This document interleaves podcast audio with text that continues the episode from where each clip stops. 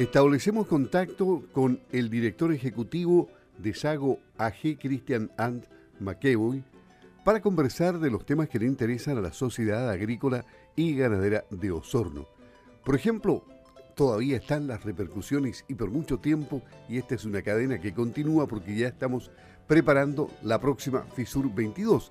Por lo tanto, las repercusiones de la FISUR que acaba de terminar se siguen comentando. ¿Qué nos deja, don Cristian, las, las charlas técnicas de FISUR? ¿Cómo está? Muy buenos días. Muy buenos días, don Luis. Efectivamente, ¿eh? una, una FISUR fue todo un éxito en todo ámbito de cosas, ¿no es cierto? Con gran afluencia público. El tiempo dejó desarrollar una feria muy bonita, eh, con lindos espectáculos, ¿no es cierto? Y también eh, lo que nos deja FISUR siempre son los temas, los temas que se plantean, ¿no es cierto?, en las charlas en el marco de esta, de esta FISUR, que tradicionalmente tienen que ver con temas de producción de carne, producción de leche y la producción de los frutales.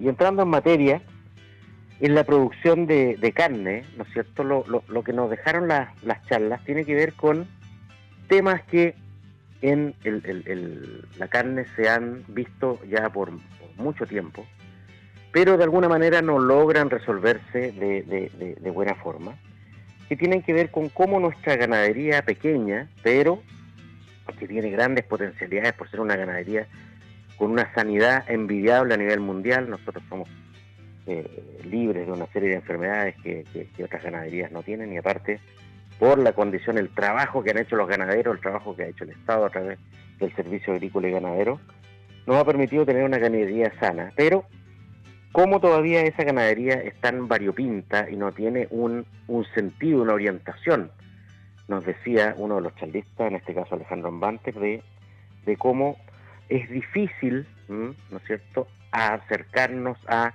los mercados internacionales con un producto distinto, por ejemplo, que el que, ha tenido éxito y gran éxito, que han sido, ¿no es cierto?, los animales exportados a China, ¿ah? sino que llegar con animales y con carne eh, un poquito más premium, un poquito más eh, de, mayor calidad en el sentido de eh, animales, ¿no es cierto?, novillos, de, mejor conformación, ¿no es cierto?, para abarcar mercados que se escapen un poquito de un commodity y tenga la capacidad, digamos, de, obtener eh, precios más interesantes.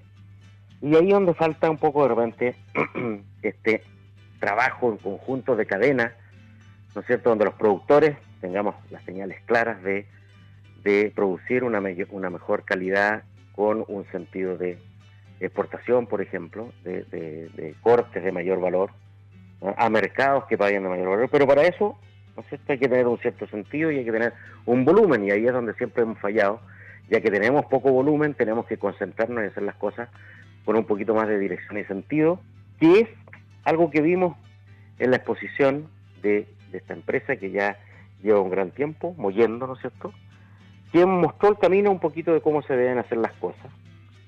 Con un sentido, con una calidad, apostaron primero por, por, una raza en particular, ¿no es cierto?, el guayú, ¿ah? y se abrieron espacio en el mercado y hoy día están en varios países, pero ellos hablan de la consistencia y hablan también de abastecer esos mercados, ¿no es cierto?, eh, todo el año, ¿no es cierto?, con calidad y que es un poquito el norte que nos muestra ¿ah? eh, estas charlas de cómo tenemos que ir avanzando hacia eh, especializarnos un poco y ya poder abastecer estos mercados que demandan productos de alta calidad que Chile podría proveer ¿no es cierto? Pero que hoy día todavía hay problemas de, visión, de cadena, de, poder ir generando los volúmenes necesarios para abordar estos mercados. No es solamente decir tengo un tratado abierto, tratado de libre comercio, puedo llegar allá, sino que hay que llegar con consistencia.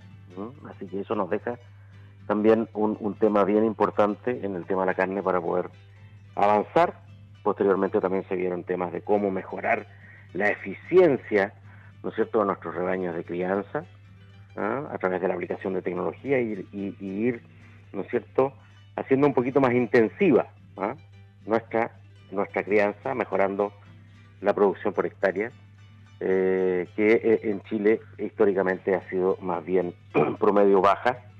Por lo tanto, eh, todos estos temas se, unen, ¿no es cierto? Y conforman esta cadena que tiene que trabajar y tirar unida para poder abordar los mercados, digamos, que hoy día tiene abierto Chile. Así que ahí no hay una gran novedad, por decirlo así, sino que reafirmar algo que la cadena sabe, pero que no ha hecho del todo bien y que, y que tiene que hacer.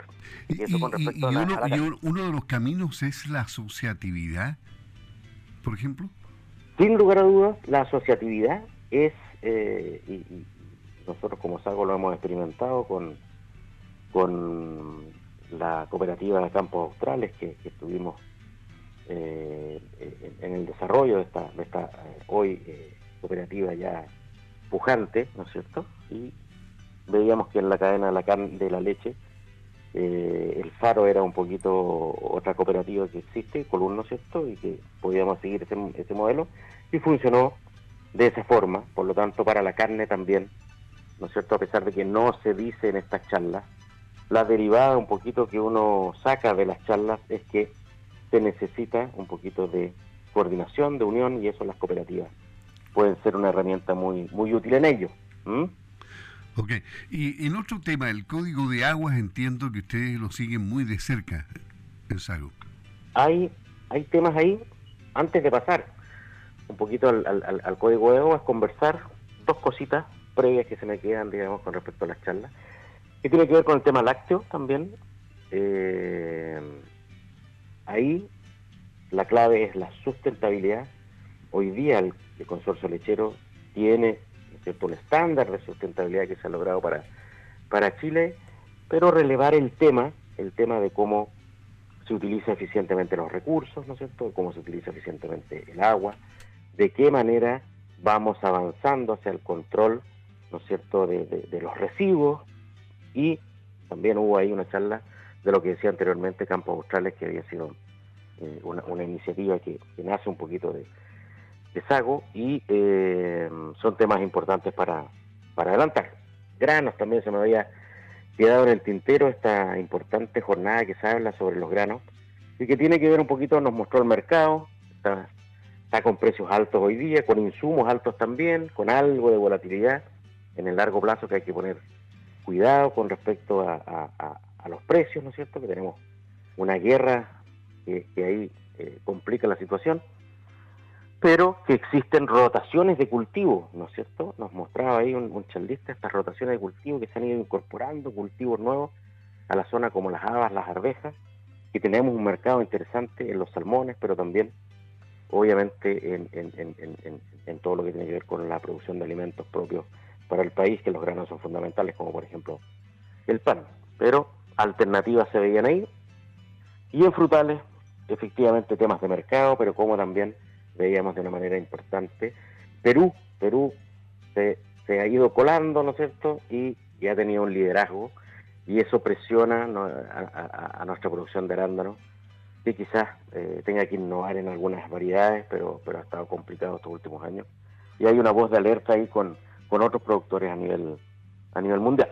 Pues bien, ahora entrando en materia de lo que dice usted, don, don Luis, con respecto al código de aguas, efectivamente el código ya fue promulgado este año en abril, ¿no es cierto? Y hay ciertas disposiciones que los auditores que nos están escuchando en este minuto tienen que poner una alerta. Hay una disposición que indica que estos derechos que uno sacó, ¿no es cierto?, durante el curso de estos años, eh, tienen que ser perfeccionados en virtud del nuevo código. No basta solamente con que la DGAT le haya uno otorgado estos derechos de agua, sino que estos derechos de agua tienen que estar inscritos en el conservador de bienes raíces, en el, en el registro público de aguas, ¿no es cierto? Y aquí se abre efectivamente una ventana de tiempo muy importante que dura 18 meses aproximadamente, ¿no es cierto? O sea, este año ya lo llevamos bien, bien corrido desde abril, ¿no es cierto? Nos queda prácticamente una buena parte del próximo año para eh, comenzar con estos trámites, porque posteriormente podríamos perder estos derechos. ¿ah? No basta solamente con tener el derecho constituido, sino que tenemos que tener el derecho inscrito en el conservador de bienes raíces y también registrado en el catastro nacional de agua, ¿no es cierto?, que lleva la DGA. Es un trámite que se tiene que hacer en la DGA, ¿no es cierto? Y existen plazos para, para hacer esto. Estos plazos están corriendo, no son plazos largos, ¿no es cierto? Tenemos 18 meses, de los cuales ya se han jugado desde abril a la fecha, ¿no es cierto?, una buena cantidad de esos meses que, ya nos van quedando para, para establecer estos, eh, estos trámites. Y por lo tanto el llamado es a acercarse, los que tengan dudas, ¿no es cierto?, a su asociación gremial, en este caso SAGO, para informarse de qué es lo que puede hacer. Nosotros hemos suscrito convenios con algunas empresas consultoras, ¿no es cierto?, para que eh, los productores que necesiten, eh, ¿no es cierto?, perfeccionar sus derechos de agua o ver en qué situación están. ¿eh?